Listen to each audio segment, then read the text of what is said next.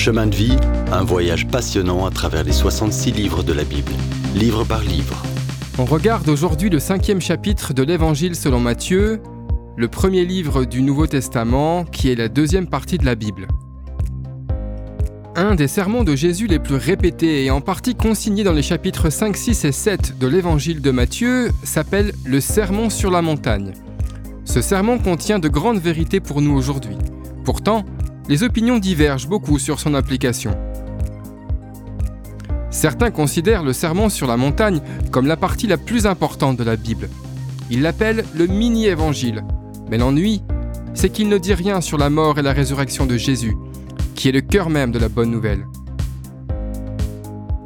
D'autres ne veulent rien savoir, ils enlèvent le Notre Père et les béatitudes sous prétexte que ça ne s'applique pas à nous aujourd'hui.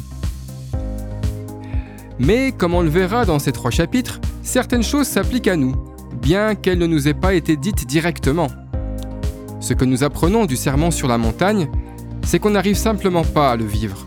On n'a pas la force de suivre la norme morale et éthique si élevée de Jésus.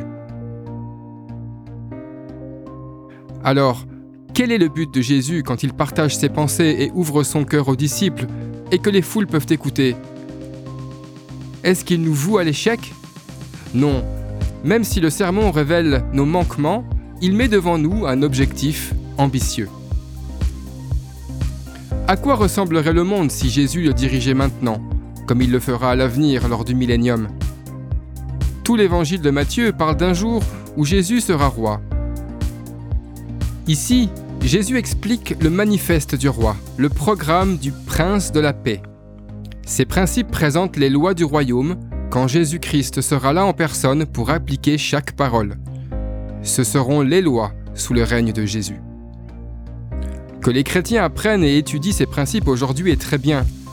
Conscient qu'on ne peut pas les appliquer par nos seules forces, on a besoin de la puissance du Saint-Esprit. Lui seul peut produire ces traits heureux dans le cœur du chrétien consacré. Forcer le serment sur la montagne sur quelqu'un qui ne peut pas l'appliquer est à la fois vain et frustrant. C'est aussi trompeur. Utiliser un jargon religieux avec des gens les éloigne du Christ alors qu'en réalité le sermon sur la montagne devrait les rapprocher de lui. Matthieu 5 commence par les béatitudes.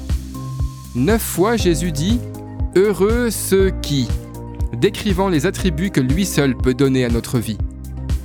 Le jour où Jésus sera roi, c'est ainsi que le peuple qui régnera avec lui sera décrit.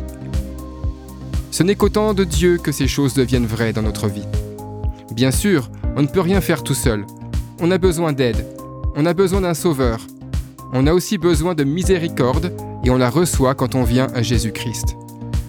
Ce sermon nous conduit à la croix du Christ pour crier à lui. Le connais-tu déjà? As-tu déjà crié à lui pour avoir de l'aide? Alors passe cette bonne nouvelle à d'autres. C'est ainsi qu'on peut exprimer de l'amour pour les autres et pour Dieu maintenant. Tu as besoin de Jésus. Passe ce message. C'est le seul qui les sauvera et les amènera au ciel. Dans le prochain épisode, on verra comment faire correspondre nos motivations avec nos bonnes actions. Si vous avez aimé cette rubrique et si vous voulez en entendre plus, allez sur le site ttb.twr.org ou téléchargez l'application. Retrouvez-nous aussi sur chemindevie.info. Vous voulez nous dire comment Dieu change votre vie par sa parole? Envoyez-nous un message sur WhatsApp au 07 81 46 39 39. À bientôt